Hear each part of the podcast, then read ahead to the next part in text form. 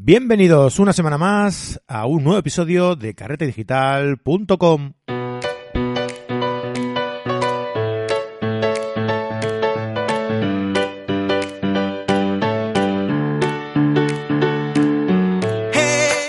Bienvenidos al podcast de Carrete Digital, eh, otro miércoles más aquí en el capítulo número 80 y hoy vamos a retomar un poco el tema tan interesante que, tanto nos habéis pedido en la última encuesta que, hicimos. Nos pedisteis eh, muchos hablar sobre composición. Eh, ya sabéis que, tenemos eh, con nosotros a Fran Nieto, que vamos tocando eh, estos temas. Vamos haciendo una serie hablando de, composición. Y bueno, antes que nada, voy a ser educado y voy a presentar a, a Fran, que ya lo tengo aquí en el otro lado de la línea. Hola, Fran, ¿cómo estás? Hola, muy buenas y muy buenas a todos también los que nos escuchen. Muy bien, pues eh, como comentaba, pues estamos hablando de, estamos eh, siguiendo la serie de la que estamos hablando de composición que ya seguíamos desde podcast, ¿te acuerdas? ya llevamos unos cuantas, unas cuantas, unos cuantos capítulos, ¿eh? Pues sí, vamos sumando horas de, de hablar de composición, que parece que es un tema que, que interesa. Pues a, ver si a ver si seguimos en ello. La verdad es que sí, hombre, es un tema muy interesante porque técnica, la verdad es que técnica puedes encontrar eh, información en, cualquier sitio. Nosotros mismos estamos ahora publicando los lunes un capítulos hablando sobre técnica fotográfica cada lunes, ¿vale? Y, y entonces, pues, la técnica, pues, hombre, está ahí, ¿no? y la composición sí que es verdad que hemos empezado un poco tarde, ¿no? Quizá eh, es un poco de lo que hemos pecado siempre, ¿no? De, composición. Nos hemos basado demasiado en la técnica y en el y en, los aparatos y en los y en los cacharros y hemos dejado mejor un poco la composición de lado, ¿no? Pues yo creo que sí, es un sitio al que llegamos después de bastante de andar dando vueltas por otros lados. Yo incluso en los cursos de iniciación siempre hablo un poco de composición porque creo que la mejor forma de mejorar una fotografía es aprendiendo a componer con claridad. En algún curso que tengo hecho para adolescentes y para niños, no me complico porque van a hacer la mayor parte de sus fotografías con los medios que tienen, que es, el móvil básicamente, que ya nos gustaría haber tenido una cámara fotográfica así cuando éramos adolescentes. Sí, ¿verdad? Una cámara tan, práctica, tan a la mano, ¿verdad? Sí, sí, caray, ya habría dado algo yo por tener esas cosas cuando tenía. Bueno, y ahora aún lo uso bastante, la verdad. Sí, hombre, la verdad es que son mucho, hay muchos móviles que son mucho mejor que, las típicas compactas de, toda la vida. Y que algunas reflex de, las primeras que tuvimos, te puedo asegurar que, bueno, en condiciones de luz así difíciles igual no, pero en condiciones de luz un poco normales, yo creo que mis primeras reflex eran peores que el móvil que tengo ahora mismo. Sí que es posible, sí. Y yo la verdad es que una vez que les explicas así algunos conceptos en unas poquitas horas, y les enseñas así un poco de cultura del arte y estas cosas, yo creo que las fotos que, hacemos después en las prácticas, simplemente con esto y, que entiendan lo que es la profundidad de campo, lo que, lo que pueden ser, pues de lo que vamos a hablar hoy, las líneas, los puntos, a dónde dirigirle el interés y mejoran mucho sus fotografías. Y con el resto de los cursos que doy de composición, pues sucede igual, que la gente queda un poco así. Por un lado dicen, pero eh, pensé que era más complicado. Bueno, realmente hay que estudiar. Esto es la iniciación, pero después hay que practicarlo. Y, se mejora mucho, yo creo que sí. Claro, porque la composición lo que tiene es que muchas veces vemos que una fotografía nos llama y no sabemos por qué, ¿no? Y, a veces yo explico la composición dándole la vuelta, ¿no? O sea, eh, aprendiendo a fijarte en las cosas que te llaman la atención de una fotografía ¿vale? Para, para, para saber realmente, para aplicarla a tus fotografías, ¿no? Para saber qué necesitas hacer para, para llamar la atención en una fotografía, ¿no? Para, para destacar, para sorprender al espectador. Sí, yo comparto contigo también e, esa forma de verlo. Yo les digo, mira, la foto te gusta. Y entonces decir que no te gusta una foto siempre es complicado, ¿no? Entonces llevo unas cuantas fotos por ahí que, que encuentro por, por algunas a, algunas agencias de, imágenes y algunas pues te gusta y otras no. Pero como no hay apego emocional hacia esas imágenes, pues la gente es más libre de, decir lo que piensa realmente. De opinar, sí, sí. Bueno, antes de empezar, déjame, déjame que te felicite por tu nueva edición del, del libro sobre, sobre composición. Eh, felicidades. en dos meses, toda una edición y a ver esta segunda lo que dura. Pues muchísimas gracias. La verdad que me ha sorprendido mucho porque sobre este tema hay bastante bibliografía y, de actores y de autores pues que llevan mucho tiempo haciendo libros y que tienen obras de referencia. La verdad que hay libros que yo he leído para hacer el mío y que realmente son muy interesantes y, que en tan poco tiempo se haya vendido, pues seguramente tenga mucho que ver con este podcast. Hombre, eso, eso esperamos, es lo que hayamos podido ayudar, pues bueno, bueno está, ¿sabes?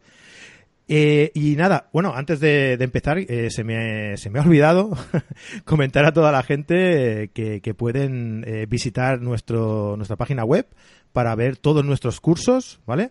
Que dentro de esos cursos tenemos un curso, mira, vamos a aprovechar para, para hablar un poquito de si te parece. Un curso de macrofotografía que ya hemos completado todos los episodios y está de forma completa en, en nuestra plataforma de, de carrete digital, ¿vale?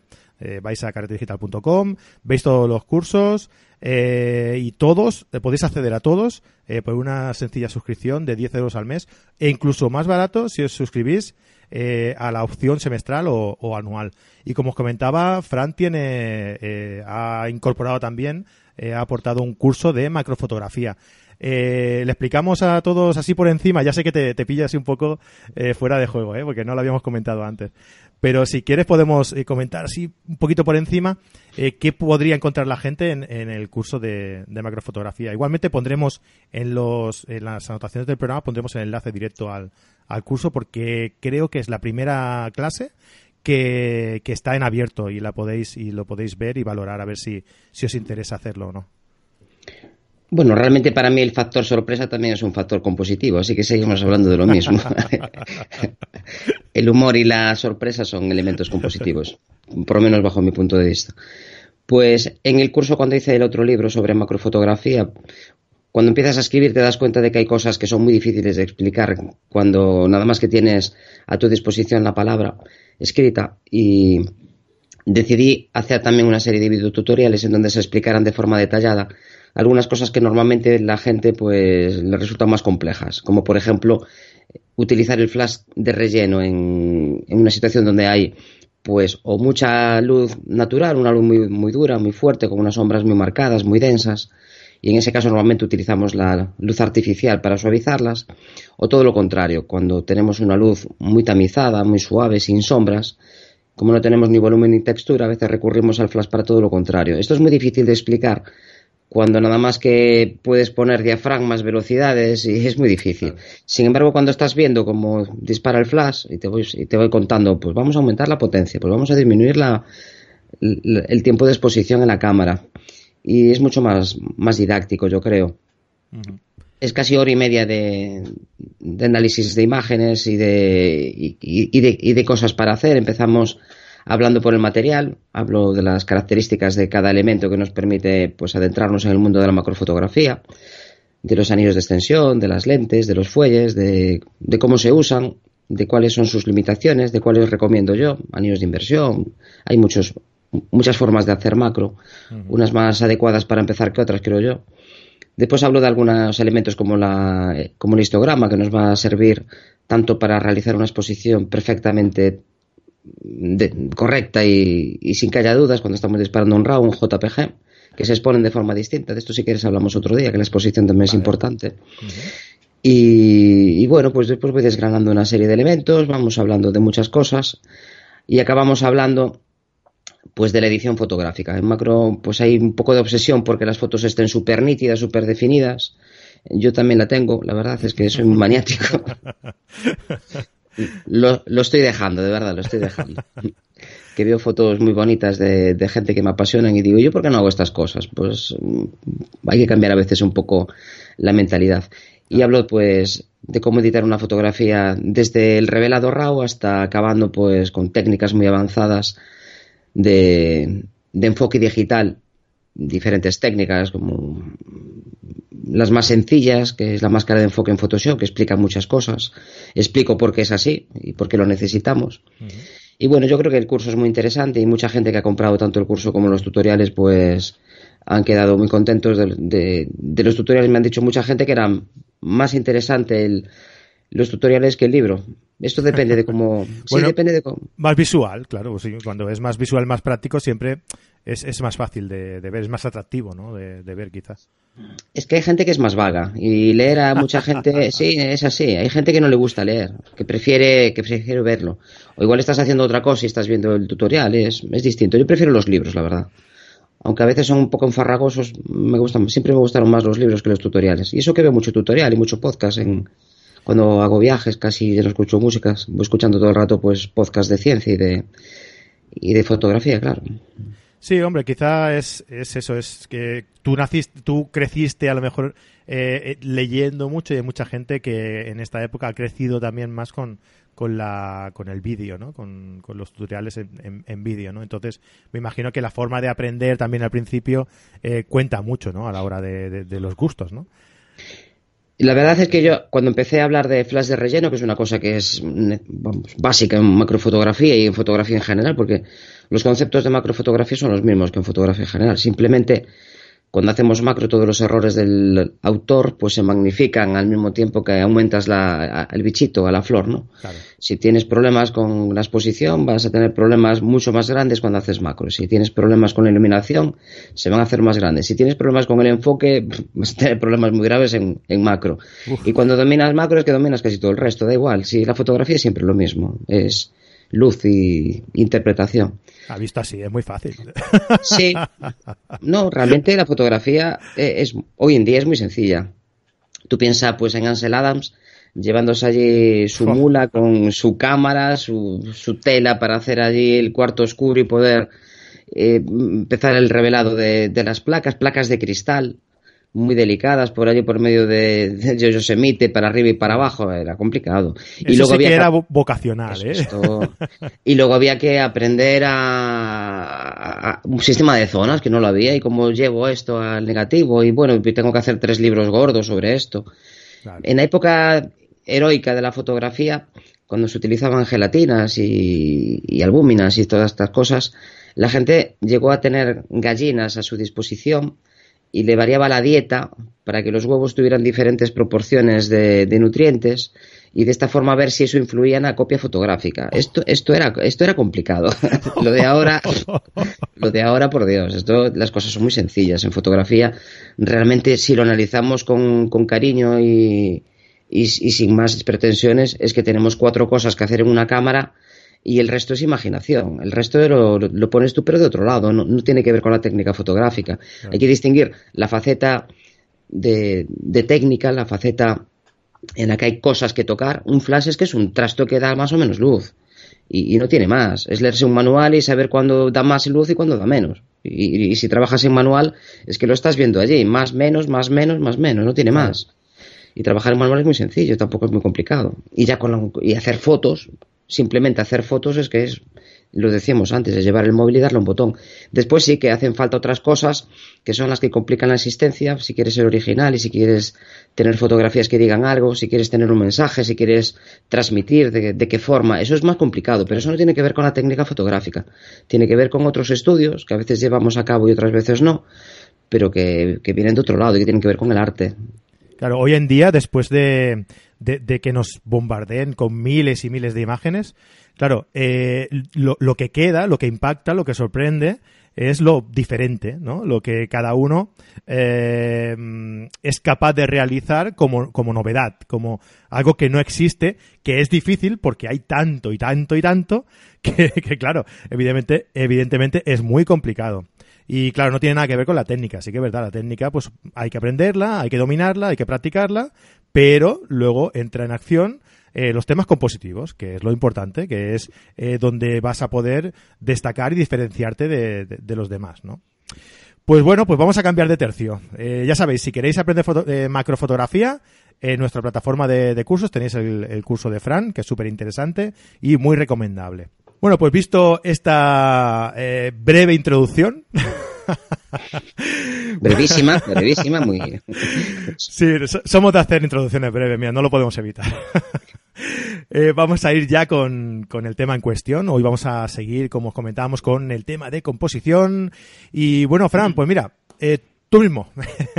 entra, entra en acción tú mismo. Explícanos qué vamos a ver hoy. Pues hoy yo creo que vamos a hablar básicamente de los elementos que definen la gramática visual Y bueno, esto de gramática visual es una cosa que puede resultar así muy, muy impactante, pero realmente la gramática, como cualquier lengua, es el conjunto de, normas y de reglas que nos permiten hablar y escribir correctamente. Nosotros aprendemos mucha gramática en el colegio, ¿verdad? Hablamos de análisis morfológicos, análisis sintácticos. Cuando somos muy pequeñitos, básicamente nos relacionamos con, dibujos. ¿Te das cuenta que cuando estamos en preescolar todo lo dibujamos? Si tú tienes un niño con problemas pues de algún tipo y va al psicólogo, un psicólogo infantil, lo que le van a pedir es que dibuje. Prácticamente no se habla con él. Porque los niños pequeños, cuando tienen dos, tres, cuatro años, tienen muy poco vocabulario y muy poca capacidad de expresarse con palabras. Entonces expresan con dibujos y los dibujos que realizan los niños son muy similares en, las diferentes culturas y no sabemos si en el tiempo, pero posiblemente también a medida que podamos ir haciendo más estudios a lo largo de los siglos, porque esto es una cosa muy reciente y no tenemos tanta información. Y seguramente a mí no me sorprendería que los niños tuvieran de serie, digamos que el firmware, como tienen nuestros ordenadores, ¿no? Nuestros discos duros, tienen ahí unas instrucciones que les permiten interrelacionarse. Hay una serie de instrucciones que nos permiten adoptar el lenguaje, da igual que el lenguaje sea, pero todos los lenguajes son aprendibles por los niños. Hubo un, psicólogo, Skinner, que era un poco especial, era conductista, y durante una temporada se pretendió aprender el lenguaje natural del hombre. ¿Qué lenguaje aprenderíamos si no te impusieran el inglés en su caso? Hizo algunos experimentos muy crueles con su, con su propia hija en aras de la ciencia. Los científicos a veces hacen auténticas salvajadas. Todo por la ciencia. Sí, entonces prohibió completamente que le hablaran durante todo su periodo de infantil, durante sus primeros años de vida. Y el resultado pues fue un niño que no que, fue incapaz de, de expresarse. Porque a día de hoy sabemos que cuando aprendemos el lenguaje nuestro cerebro se estructura de otra forma. Hay una estructura mental cuando se adopta el lenguaje. Y luego hay otra estructura que también se modifica, pero estoy hablando no de una estructura, digamos, funcional, sino una estructura de, neuronal, de eh, el soporte físico de las neuronas se modifica, la fibra se modifica, igual que se modifica otra vez en la adolescencia. Entonces, digamos que esta capacidad de hablar y de expresarnos mediante palabras, pues también la tenemos de expresarnos mediante imágenes. Lo que pasa que en el colegio te das cuenta que cuando los niños empiezan a dibujar, pues te hacen una casita, te hacen un árbol, dibujan a su padre, dibujan a su madre, viene el día del padre y te traen, ¿qué te traen? No te traen de barro. que es algo que hacen con sus manos, pero antes también te traen dibujitos, te traen dibujos. Después ya cuando empiezan a tener una mayor capacidad, porque también es algo que se estimula en el colegio, la capacidad manual, pues empiezan a aprender nuevas palabras, empiezan a aprender nuevas formas de comunicarse y poco a poco esta fase de dibujar va desapareciendo, ¿verdad?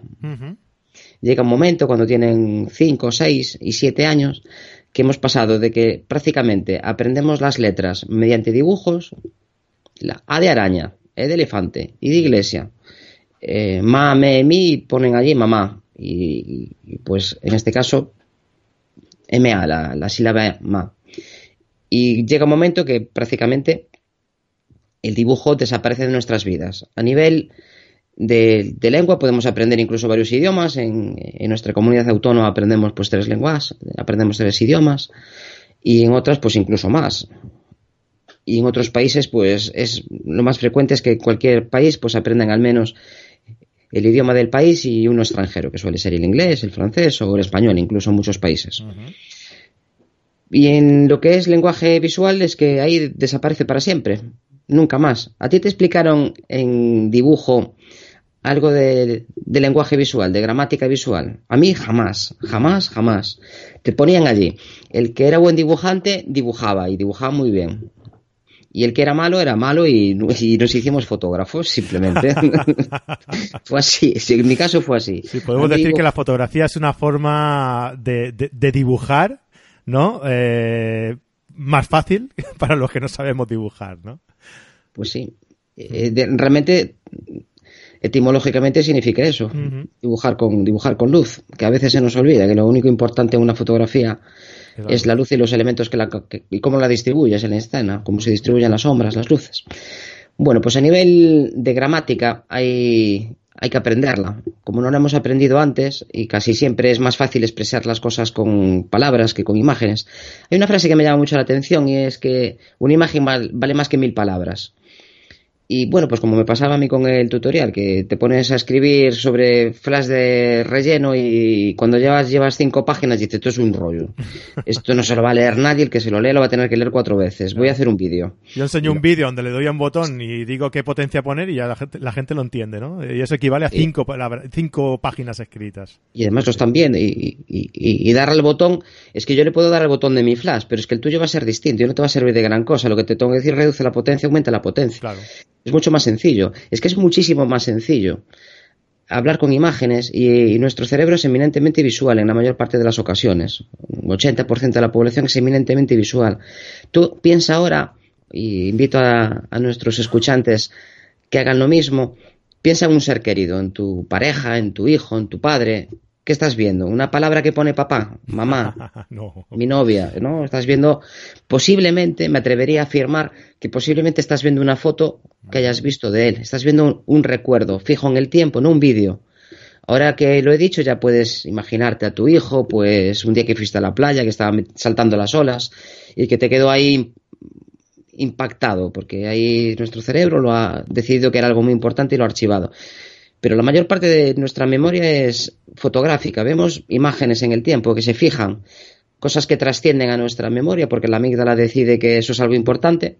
Lamentablemente, lo que tenemos que recordar no forma parte de, nuestra parte consciente. Yo no puedo decidir qué recuerdo y qué no. Si no, sería mucho más fácil aprobar exámenes. ¿Por qué no nos acordamos de ciertas cosas? Tú piensa en los niños cuando tienen tres o cuatro o cinco años y empiezan a aprender muchas palabras, muchas palabras, aprenden unas 10 o 15 palabras por día. Una, auténtica salvajada. Y no sé si conocerás algún niño que, por ejemplo, le gusta el fútbol y se aprende toda la alineación de, de todos los equipos. O le gustan los dinosaurios y te pega un repaso de palabras complicadas y los identifica de inmediato. Esto es memoria visual, porque estamos de serie, nuestro firmware viene dado para que por un lado aprendamos a hablar y por otro lado aprendamos a ver. Y, casi todo, cuando el niño ve algo, lo identifica y le pone una palabra. Esto es el, este es el fenómeno mediante el cual nuestra percepción existe.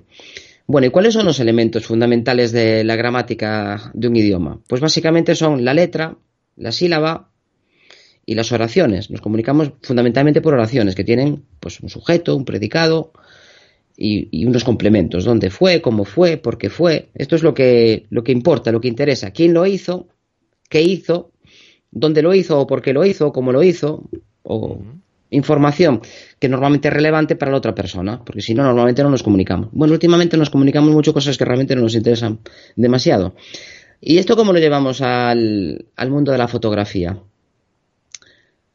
Pues la unidad mínima de información visual, y no solo en la fotografía, sino en el arte, en cualquier forma, en un vídeo, en una película, en un cuadro siempre es lo mismo. Los elementos fundamentales y, nuestro cerebro los identifica como tales porque no puede hacerlo de otra forma, porque la forma en la que percibimos es esa. Digamos que las letras, tú puedes poner una letra y esto puede tener más o menos significación. Hay algunas frases complejas que podrían ser unas, una letra o unas pocas letras. Si ahora de repente digo, ay, ¿verdad que me entienden todo el mundo? Pues ha pillado un dedo. Esto es una, oración completa y, Ahora no sabemos por qué me he hecho daño, dónde me lo he hecho. Eso es información adicional que necesita más letras. Pero las cosas importantes de la vida se resuelven en, muy poquitas letras o muy poquitas sílabas. Entonces, el punto sería la unidad mínima de información. ¿Y qué viene siendo un punto? Pues matemáticamente, un punto es algo adimensional, no tiene dimensiones, no existe, lo solemos identificar como un círculo pequeñito y dentro de la composición pues sería la unidad mínima de comunicación. El resto de los elementos básicos están basados en él. Y teóricamente decía que es un elemento pequeño, muy pequeño, dentro de la superficie de la imagen, pues no tiene, no, es no tiene un tamaño considerable, suele estar separado de otros y yo mm, soy un poco menos ortodoxo y para mí prefiero la, definición más funcional Y para mí serían elementos que sí, que están aislados y que atraen una atención, sin importar su tamaño y, que convive con otros elementos normalmente. Es raro, igual que es raro ver una frase con una sola letra, a mí no se me ocurre ninguna hora, y que va a convivir con otros elementos, pero siempre el punto va a ser algo aislado. Imagínate, pues una escalera. Y ves ahí una plantita que está saliendo en una rendija y que tienes una escalera muy grande y que estás transmitiendo esa sensación de que esa plantita está ahí sobreviviendo en un entorno muy hostil y donde pasa la gente. Incluso podrías poner en el otro lado un pie que está ahí amenazando a, la integridad de esta, de esta pobre plantita. Para mí eso sería un, un punto. Después veremos que hay otra forma de, considerarlo. Pero bueno, para mí ortodoxa, en ortodoxia solo podríamos definirlo como algo muy pequeñito. Para mí el tamaño no importa es algo que llama la atención, que está aislado y que... Eso es lo que te quería comentar, Fran. O sea, el, primer elemento de la gramática eh, que estamos viendo hoy, de gramática visual que estamos viendo hoy, es el punto, ¿vale? Eh, el punto, eh, por definición, es algo muy pequeño e impercebible, ¿no? Prácticamente. en la fotografía, ¿tiene que ser eso? ¿Tiene que ser algo muy pequeño por, por, por obligación? ¿O puede ser algo que destaque, aunque sea más grande? Por obligación en fotografía no hay nada. Como norma general no hay, no hay nada. La única norma general es que no hay normas. Ya. Porque si no, mm, esto no avanzaría. En casi todos los sitios que, puedes leer sobre composición definen el punto como algo pequeño. Yo prefiero una, de forma didáctica, prefiero que el punto sea algo que atrae la atención que se define, que, está aislado, que lo percibimos de una forma clara, separada del resto, aunque sea redondo, aunque sea cuadrado. Si tiene una forma muy definida y ya tiene una cierta entidad, hay mucha gente que prefiere llamarle forma, que después hablaremos de ella. Si tiene una forma muy clara, si es un círculo, para mí eso es una forma clarísima. Es algo, pero imagínate, pues un pajarito que hay un temporal brutal y viene una gaviota, unas olas enormes y consigues un punto de vista muy bajo, te tiras en la, en la arena y tienes un objetivo muy largo, un 400, un 500, viene una ola muy grande y de repente pasa una, pues una gaviota por allí, o un cormorán o algún animalito por allí. Eso tiene una forma definida, pero para mí eso sigue siendo un punto, porque por un lado está la ola, una forma difusa, una forma, un fondo que igual hasta está desenfocado y no tiene una forma clara. Y para mí eso, sea más grande o sea más pequeño, esté más cerca o esté más lejos, es algo que te va a traer la atención. Porque cuando hablamos de puntos hay una serie de elementos que nuestro cerebro percibe de una forma mejor que otra. Hay áreas de nuestro cerebro que están especializadas en la interpretación de los gestos de otras personas. Las neuronas espejo se especializan en eso. Y tú, si en, si en una imagen ves a una persona, las vas a percibir de inmediato o está muy escondida y está de camuflaje y son unos soldados allí súper camuflados, y cuando lo ves te vas a encontrar, oh, qué sorpresa, que es otro elemento que hablábamos antes, o la mayor parte de las ocasiones hay cosas que llaman la atención de por sí, los ojos. Los ojos casi siempre son un punto de atracción enorme y se te va allí la, mirada. Igual solo hay un ojo en la, en la, escena, que sería reducción al mínimo. Imagínate que fotografiamos tu ojo en macro y solo sale el ojo. Eso podríamos definirlo como forma porque va a ser circular, pero para mí es un punto de atracción, es algo, es, un punto que te llama la atención. Igual la pupila o, el punto de luz del, ojo, donde brilla, pues eso es un punto. Y luego lo podemos complicar y lo podemos ver de una forma o de otra. Yo prefiero, como te decía, prefiero definirla funcionalmente. Si llama la atención y es relativamente pequeño, para mí eso es un, un punto, un punto de interés con independencia de que sea un punto funcionalmente. Para los matemáticos ya decía antes que, pues, que no tiene dimensión, por tanto no se puede representar.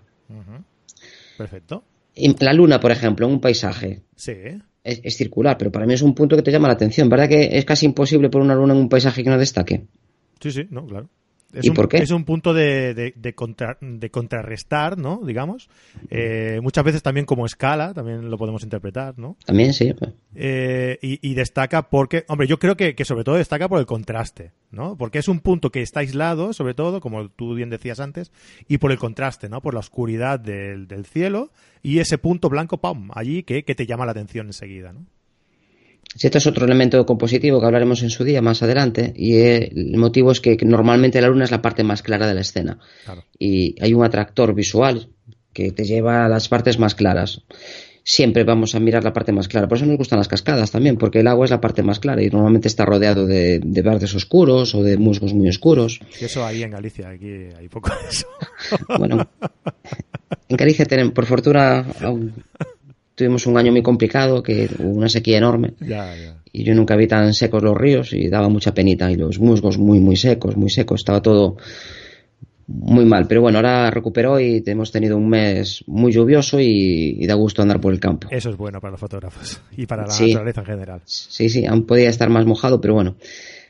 Cuando nosotros tenemos, imagínate una superficie blanca, un fondo blanco de estos que utilizan para producto, y tú pones un elemento que puede ser, pues decimos que debería de ser relativamente pequeño, porque si no ya tendría una, una forma. Y no da, no da lo mismo ponerlo abajo a la izquierda arriba a la derecha o en el medio. Nuestra percepción de él va a ser diferente. La sensación que tenemos de que está equilibrado o, que, ojo, esto lo veo raro, es distinta. Y invito a todos a que hagáis la prueba. Coger un día un folio, que es algo muy sencillo, o una cartulina si no tenéis forma de centraros en un folio, un, un folio grande, un Niga 3. Coger una tapa de un objetivo que tiene un buen contraste, ponerlo en diferentes partes. Ponerlo en una esquina, en la esquina inferior izquierda, en la esquina inferior derecha, en el centro y luego en posiciones intermedias. Y, apreciar la diferencia que existe entre uno y otro. ¿Qué, os transmite? Porque la composición se tiene que ver. Leer es una cosa y, percibir es otra. Son cosas muy diferentes. Una cosa abre la otra.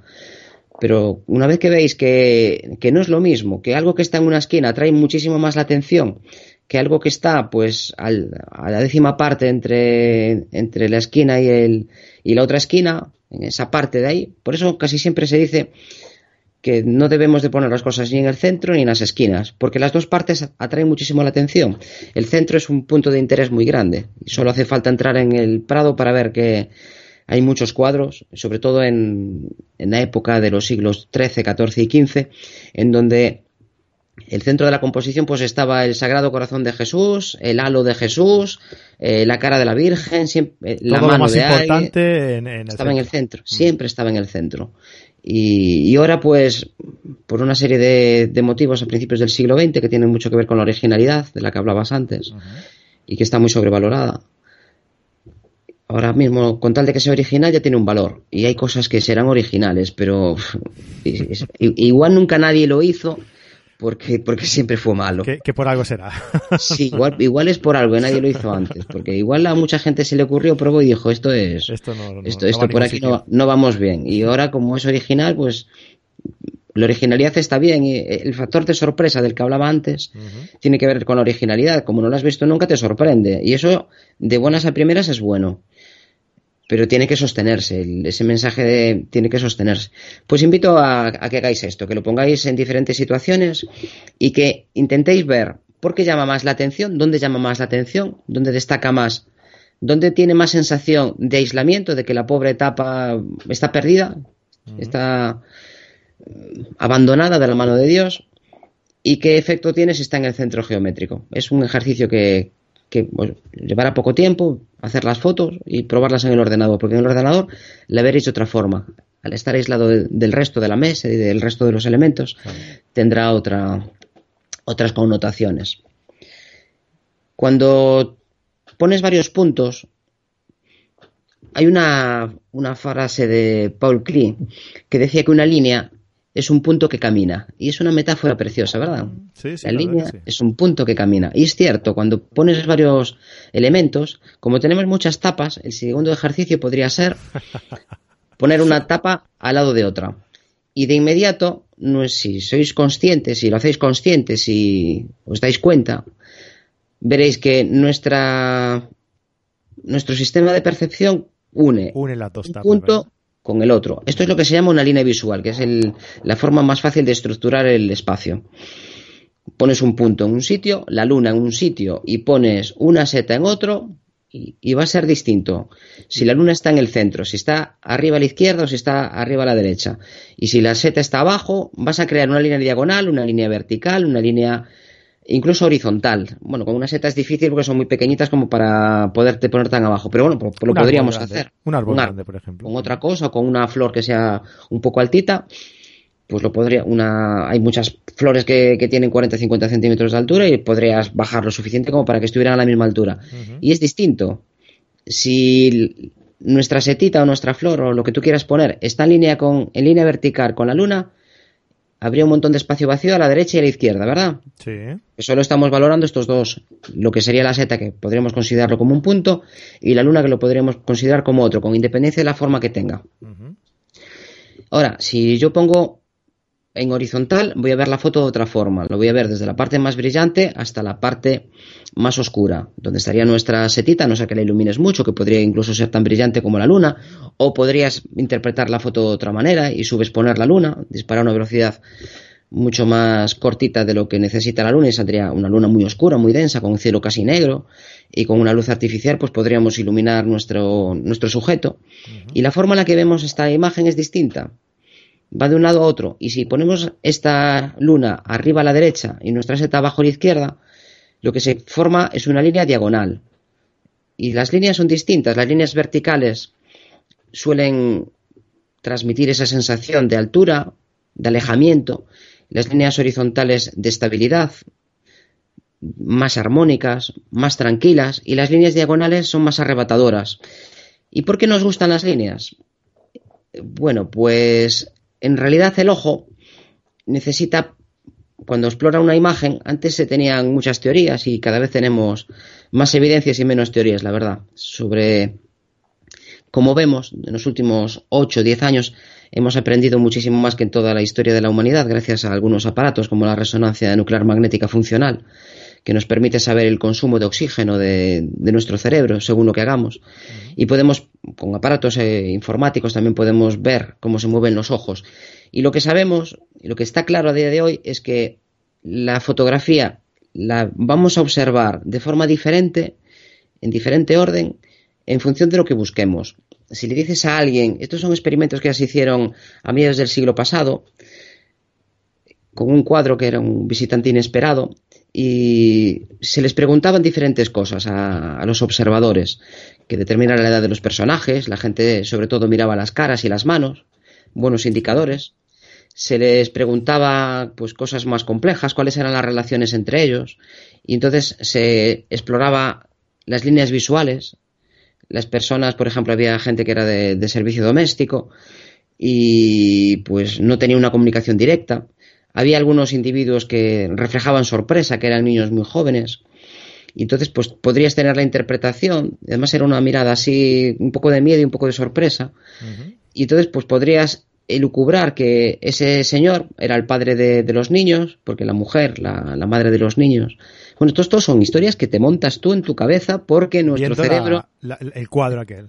Pero es que la percepción que tenemos de este cuadro eh, eh, es común a todos los que la ven.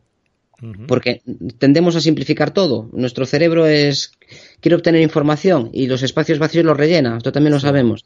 Creo que era, pues si, mal no recuerdo, Fran, er, era un cuadro en el que entraba una persona a una habitación y se encontraba algo, ¿no? Entonces, eh, la resolución era que tú mirabas la escena desde el que está entrando, digamos, un poco, ¿no? Se encuentra aquello y buscas la razón por qué esa persona que está entrando se sorprende. Creo que se sorprendía o ponía cara de sorpresa, ¿verdad? Bueno, el visitante os podemos poner el enlace, que igual hablar así, eh, os ponemos el enlace y que, puedan ver la fotografía. Que la gente la mire y a ver qué le, qué, le parece, ¿no? Qué, qué sensación le da, ¿no? A ver si a primera vista.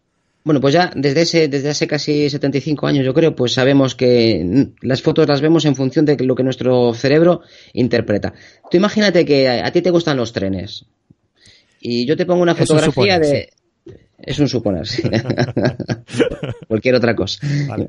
Es que me vino ahora el ejemplo, pues no te gustan los trenes. pues no te gustan los trenes, venga.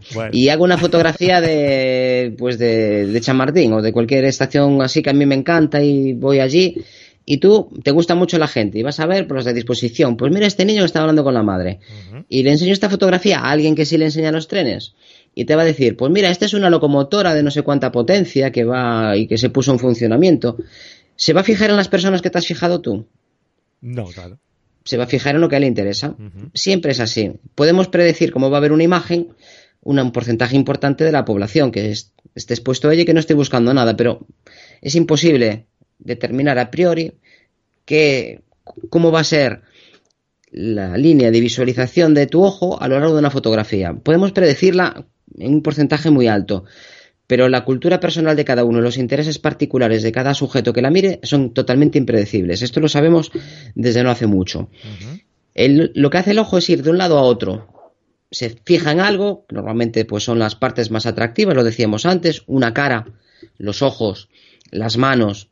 Si hay elementos eh, como mamíferos, si es peludo, y con unos ojos bonitos nos va a traer mucho la atención. Por eso nos gustan tanto los perros y los gatos, porque hemos aprendido un poco su lenguaje gestual, sobre todo el de los perros. Tú cuando vas por la calle sabes si un perro te mira con buenos ojos o no. No hace falta que te gruña simplemente como con verle las orejas y verle la cola, aunque no seas consciente de ello, sabes si, si viene contento o, si viene con la cola hacia el lado izquierdo y muy tensa, sabes que tiene otras connotaciones. Esto lo hemos aprendido a lo largo de, convivir con ellos. No tiene por qué ser consciente. Cuando te lees un libro de, conducta animal, pues te da una serie de parámetros que se cumplen en todos los animales. Es su lenguaje, su forma de comunicarse con otros individuos para, para no acabar a mordiscos.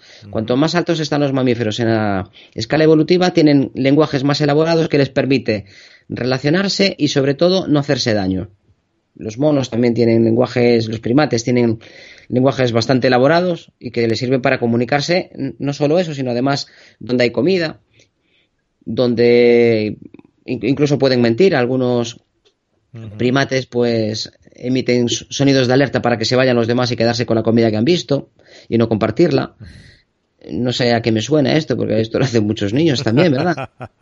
Cuando empieza la mentira, empiezan, descubren que pueden mentir, que, la, que, el, vocabulario puede mentir, que pueden hacer frases que no son ciertas, y durante una época, tú que tienes niños y que seguro que muchos lo tenemos, nos cuentan mentirijillas y porque están jugando a eso. Cuanto más preciso eres mintiendo y menos se te nota, más éxito vas a tener en la vida porque eres capaz de saber cuando los demás te están mintiendo y adelantarte a los acontecimientos. Y a veces mentir también tiene una, ventaja, como la de el mono este que podía engordar un poco más con los frutos más ricos.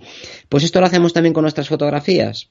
Nosotros podemos hacer una fotografía que mienta. Imagínate un, paisaje precioso, una cascadita en el, pues en picos en Pirineos o en Alpes, donde tú quieras. Un bosque otoñal magnífico y una casa allí pastoril donde están comiendo alegremente unos rebecos. Y esto es un paisaje idílico. Entonces vas tú allí, coges un 200 milímetros, lo fotografías, pones un polarizador, unos colores preciosos. Bueno, pero si abres un poco el campo visual y pasas de 280 milímetros, resulta que un poquito más abajo había un desagüe de un pueblo cercano donde vierte pues todos los desechos urbanos de, de ese pueblo de 300 a 400 casas. Hemos pasado de un paisaje precioso a una foto denuncio, ¿verdad? Y esto nos pasa mucho cuando hacemos fotografía del paisaje. Yo me sorprendí muchísimo cuando vi en Google Earth eh, las cataratas del Niágara.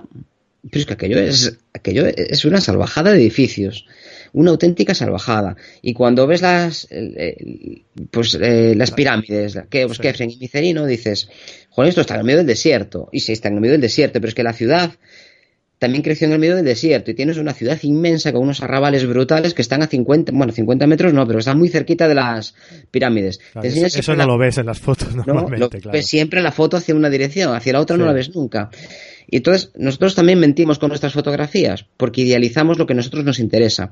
Si quieres realzar ese desagüe, ¿qué vas a hacer? No vas a coger un, un teleobjetivo como hacíamos antes, te vas a acercar vas a coger un angular que destaque bien ese chorro ahí de oscuro contra unas aguas pristinas y ahora los rebecos no se van a ver, la cabaña va a tener un papel muy pequeñito y el bosque pues va a ser una masa. Esto es jugar con líneas visuales. Yo estoy diciéndote, vete tranquilamente por el río, investiga la escena, nuestro ojo va a ir por ahí porque le llaman las zonas claras, normalmente va a discurrir por esas aguas y va a ir viendo la escena. Cuando llegue algo interesante, como por ejemplo puede ser un rebeco, pues se va a parar ahí un rato vamos viendo que vamos de punto a punto, de un punto de interés a otro punto de interés. Por eso para mí el tamaño no tenía importancia y va a ser a través de una línea visual, que puede ser recta si hay dos puntos de interés súper atractivos. Por ejemplo, un primer plano, una vaca que está allí alegremente y un poco al fondo el pastor. Pues esos dos, seguro que cualquier persona que observe la imagen Los va a le van a llamar la atención y va a ir de uno a otro. Si por el medio hay espacio vacío, va a ir directito, directito, directito. Si hay algo que obstruya la atención, pues va a hacer una parada. Entonces la foto no va a ser tan limpia. Si es algo que obstruye la, la- la progresión del ojo, tiene interés, pues todo va bien. Si no tiene interés, tienes un problema en la composición. Tienes que hacer algo con eso. Mover tu punto de vista para que ese algo quede fuera del cuadro. Pero constantemente la composición va de simplificar el mensaje de tal forma que llegue claramente al, al observador, al que lo ve, que no que haya las mínimas dudas posibles de lo que te estoy contando. Y a veces no tiene ni por qué haber mensaje, simplemente lo que te quiero contar es lo que quiero que veas. Que esto no depende solo del fotógrafo. Por muy claro que sea, siempre va a haber un segundo nivel de interpretación. Hace unos pocos meses hice una exposición que fue de las que más me gustó, eh, una exposición en un hospital en el oncológico de aquí de Coruña, donde además pues también estuve trabajando una temporada. Y pues bueno, lo- los pacientes que van allí evidentemente pues no están en el mejor momento de su vida, las visitas tampoco, es un momento de grandes incertidumbres, van allí a hacer pruebas diagnósticas o a someterse a quimioterapia, están bastantes horas entre que le ponen contrastes y le hacen las pruebas, o que están allí esperando a, que le pongan una aguja y- y su quimioterapia. Y pues en este contexto, pues yo dije, pues las fotos que voy a llevar, pues voy a intentar que sean un poco alegres. Y entonces había una fotografía de una roca que estaba con una puesta de sol, así con unos colores muy bonitos, y había una roca pues muy definida, que le estaba pasando una ola por encima, semiborrosa al agua, pero la roca estaba allí aguantando. Y mientras estaba colocando la exposición, se acercó un señor, que ya estaba el hombre sin pelo y bastante pachuchito, esperemos si nos oye que haya superado el trance, y me dice, "Joder, pues es que me siento así. Es que realmente Una metáfora, ¿verdad? De la situación, sí, sí. Sí, para él era una metáfora, porque su experiencia vital le hace ver algo que para mí es. Hombre, cuando te la explica, dice, pues sí, podemos interpretarla así. Pero esta interpretación, las metáforas depende del que, del que lee, no depende del que lo pone. Una- algo que puede ser súper profundo a veces lo hace sin querer. Claro. Y otras veces quieres expresar algo con tanta profundidad que no lo ve nadie. Esto tiene que ver con la originalidad. A veces quieres ser tan, tan, tan y contar tantas cosas y es como si hablaras en arameo. Pues sí, habrás hecho un curso de arameo y lo sabes muy bien, pero no hables conmigo que no tengo ni idea de lo que me cuentas. No sé lo que me estás diciendo. La sociedad tiene un lenguaje que te puede gustar o no. Te puede gustar que haya centros comerciales. Te puede gustar que la gente ande en Internet y que dedique mucho tiempo a las redes sociales. Te puede gustar o no, pero es lo que hay. O te diriges a un público que, que tú sabes que te va a entender, con un lenguaje que te va a entender, o pues no vas a ser interpretado, que igual pasan 200 años y eras un genio. Tu mensaje no va a llegar a la gente. O, cambias, exacto, o cambias el, el lenguaje. ¿No? cambiar el lenguaje es cambiar las palabras. Claro, claro, claro. Nosotros podríamos estar aquí hablando con palabras súper rimbombantes, podría coger el diccionario y ver todas aquellas que están en desuso y hacer una lista y ir soltándolas aquí. Las podría tener en el ordenador, que no tendría ni que aprendérmelas, ir soltándolas progresivamente. ¿Pero para qué? Para No va a obligar a alguien nadie, a- claro. Para obligar a alguien a coger un diccionario y ver qué dice este hombre, a ver qué dice este tonto. Y este, este pedante, porque al final, a veces hay. Yo tengo visto exposiciones que la originalidad roz- roza la pedantería. Dices, pero es que mm, no sé lo que me quieres contar, no sé a dónde quieres ir, no veo nada que sea de interés y, y, y, y aún encima. Es que pobre víctima, que es que no me entienden. Pues habla claro. Deja, de, deja de farfullar, habla claro. Estructura tu mensaje de otra forma. Utiliza los recursos que vienen de serie para explicar lo que quieres. Y el mensaje puede ser súper profundo, como en el caso de este señor. Me estaba contando, mira, es que me siento así, porque yo vengo aquí, me siento muy mal, pero tengo que aguantar, porque mi familia está sufriendo conmigo. Bueno, me sigo emocionando, perdón. La, la gente que está a mi alrededor, pues está sufriendo y yo tengo que aguantar, porque si me voy que estoy viendo el dolor que van a sufrir. Y a veces dan ganas de abandonar la toalla porque esto es muy duro. Yo veo que me estoy debilitando mucho. Pues para aquella persona es, esta fotografía significaba mucho. Hubo otras personas que me dejaron un dibujito debajo de la, de la fotografía, me dejaron ahí un dibujito hecho a, a bolígrafo y que conservo ahí como si fuera. est- Está en, el, en la vitrina de mis, de mis trofeos fotográficos, digamos, ¿no? Que tenemos ahí una vitrina donde está pues, todo lo que he ido ganando. Y pues está allí Como si porque fuera para un mí, premio, ¿no? Claro, claro. para mí es un premio, para mí es un premio. Un premio de que a alguien eso le sirvió. Y no solo, y no solo se emocionó con eso, sino que dedicó un rato, además dibujaba muy bien el hombre, o la mujer, no sé, firmó, pero no, no, no sé la letra, no, no sé qué pone. Ah, qué lástima, ¿no? De poder haberlo conocido también. Sí, me habría gustado conocerlo, Sí, sí, sí. Lo dejó allí, lo, en el pie de foto llevaba unas carteras que estaban con, con Blue Tack, esto que se utiliza para pegar y que no quede Sí, mancha. Lo despegó un poquito y me lo dejó allí de, de recuerdo. Y a mí me habría encantado conocerlo, claro. Y para mí esto es, es- efectivamente, es uno de los, de los premios más importantes que me han dado. ¿Y qué ponía en la nota? ¿Qué ponía? ¿O qué Era un dibujo, era un dibujo, era un... eh, la fotografía, os la describo así brevemente, era una playa en donde de repente vi que había una masa de colores y dije, ¿qué es lo que es? Y era uno de estos globos que utilizan los niños que son metalizados Sí. y que pues, se fue volando, quién sabe desde dónde, y acabó pues en una de mis playas preferidas. Y yo cuando lo vi venir, venía lleno de agua y lleno de arena y tenía la forma de, de una moto, parecía ahí una moto de, de, for- bueno, de Fórmula 1 de- del Gran Premio. Sí, Fórmula de 1. motociclismo, sí. Y dije, joder, esto es foto. Y entonces cogí la fotografía y la incliné. Hice un- una composición, un plano a, a 45 grados, lo que se llama un plano, un plano holandés. Y hice la foto, compuse allí como pude, sin que salieran mis propias huellas. Y entonces pues se ve, pues esa inclinación le da aspecto de velocidad a la imagen. Y pues igual para esa persona significó algo, porque si lo piensas en un contexto como el que he mencionado, es que tiene muchas connotaciones también, esta, esta necesidad de avanzar y de avanzar lo más rápido posible. Es una metáfora para mucha gente también. Pues a alguien le gustó lo suficiente como para reproducir la motocicleta, la, la dibujó y, y la dejó allí. Además tampoco la dibujó para recordarlo, porque esta es otra cosa también que nos pasa. Cuando algo te impacta, lo vas a recordar con independencia de lo que te lo ha causado. A veces guardamos ropa y guardamos cosas porque es que es un recuerdo. Sí. No, el recuerdo es tuyo. El recuerdo no tiene que ver con la prenda de ropa que te han dado o con lo que te han dado. Lo recuerdas. Eso forma parte de ti hasta que pues el tiempo lo haga desaparecer de una u otra forma. Pues al final las líneas pueden ser líneas rectas y van de un lado a otro, tienen estas connotaciones que decíamos, pero hay otras líneas que son más interesantes, que son las líneas curvas, porque te hacen avanzar más despacio, ralentizan la mirada, el discurrir de una carretera, una carretera con una curva muy pronunciada, una S o una Z, pues vas de un lado a otro, vas siguiendo la carretera, porque normalmente es una- un espacio como la cascada, muy clarito, vas de un lado a otro, vas discurriendo, hasta que llegas a algo. ¿Y ese algo qué es? Pues igual es una señal de, de stop al fondo. Los colores hablaremos en su momento, pero los colores también tienen unas connotaciones y llaman mucho la atención. Y, hay otras líneas que son visuales, que, que nos las creamos nosotros. Cuando tú ves a un perro mirando para arriba, ¿qué, qué haces? Miras en la misma dirección, es una línea visual. En este caso, además visual porque alguien está mirando. Tú párate un día con la cámara, pones el trípode y apunta hacia arriba, hacia un cartel. Es que al cabo de un rato hay gente mirando. Sí. O hay gente que se para. Hace poquito estuvimos en Madrid haciendo, ah, visitando algunas exposiciones y aproveché para hacer alguna nocturna. Y bueno, allí en la, no sé qué calle era, la verdad. Debe de ser por las Cortes o la, o la de abajo. La calle que va a Alcalá. Bueno, una de estas. Una de Y había, sí, una de estas, no me acuerdo exactamente, tampoco, no me pierdo en Madrid, pero tampoco conozco las calles así detalladamente como para acordarme. Y yo andaba por allí vagando y vi que había, en el medio había una zona de paso con algo de jardín y dije, esto es un sitio precioso para hacer una fotografía.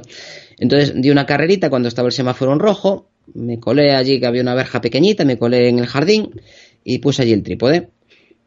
Al cabo de unos tres minutos, un viandante hizo lo mismo, cruzó, se me puso delante, sacó el móvil, hizo la foto y sin mediar, además miró para el objetivo, vio más o menos lo que estaba fotografiando y sin mediar palabra se volvió a ir. Claro, la curiosidad dice, si, si este pardillo Ha hecho todo esto para hacer esta fotografía. Aquí hay algo, ¿no? hay algo, pues la voy a hacer yo también. Y me pasó también, pero en diferentes bueno. culturas. Me pasa en, en Inglaterra, te paras con el trípode y al cabo de un rato hay un montón de gente haciendo la foto que no se habían fijado. En Francia con, hice una serie sobre los cartelitos de los locales en algunos pueblos que, sobre todo de la Bretaña francesa, que está muy cuidado todo Sí. y no hay anuncios luminosos, está todo pintado así, pues una heladería, pues ahí hay un, un gato que se estaba comiendo un helado, un, un cartel precioso, que fue donde empecé la serie. Y estuve buscando allí, con, llevaba un 300, un 2,8 y estuve buscando eh, un fondo bonito. Entonces estaba dando vueltas allí por, por, una calle bastante concurrida. Bueno, pues al cabo de un rato viene, viene Anabel, mi pareja, y me dice, mira para atrás. Y tenía unos 15 o 20 individuos que estaban allí con sus fotos mirando para arriba. Y lo más curioso de todo es que al cabo de un rato estaban mirando en los, eh, en los carteles de delante. De repente descubrieron que había más, que no solo era mirar a la altura de los ojos. Este descubrimiento es, es el factor sorpresa. Oh, mira, había un cartel, qué curioso. Ah, pues si para alguien tiene importancia, Debe ser que la tiene, ¿no? Para perder el tiempo es que tiene importancia. Estos son líneas visuales que te llevan de un lado a otro, pero que en principio no hay comunicación, eh, no hay líneas. Por ejemplo, imagínate la escalera de antes, con, el, con aquella matita de, con la plantita. Eh, tendríamos el punto, esa, esa, mata, que igual, igual es un ombligo de Venus y redondo, pero para mí eso sigue siendo un punto de atracción, con independencia de su forma. Y tendríamos las líneas horizontales, y a lo mejor imagínate que es de piedra y hay los adoquines están uno unido al otro y podríamos tener también líneas verticales. Y ahora imagínate que baja un gato y se le ve la cara nada más en la esquina de arriba a la derecha y la plantita en la esquina de abajo a la izquierda.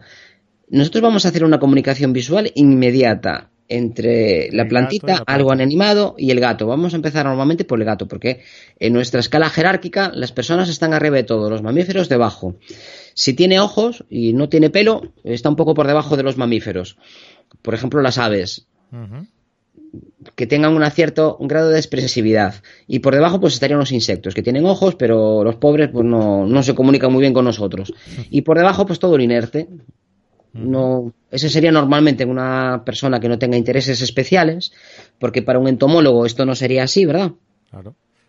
Y para alguien que, pues, por ejemplo, le encantan las plantas, y, has fotografiado a, tu hijo allí precioso y con un entorno lleno de unas flores súper bonitas y llega alguien y mira, ah, pues estas plantas son muy raras porque las trajeron de Inglaterra en el siglo XVII y, está mi hijo ahí, ¿te acuerdas? Está, está en mí.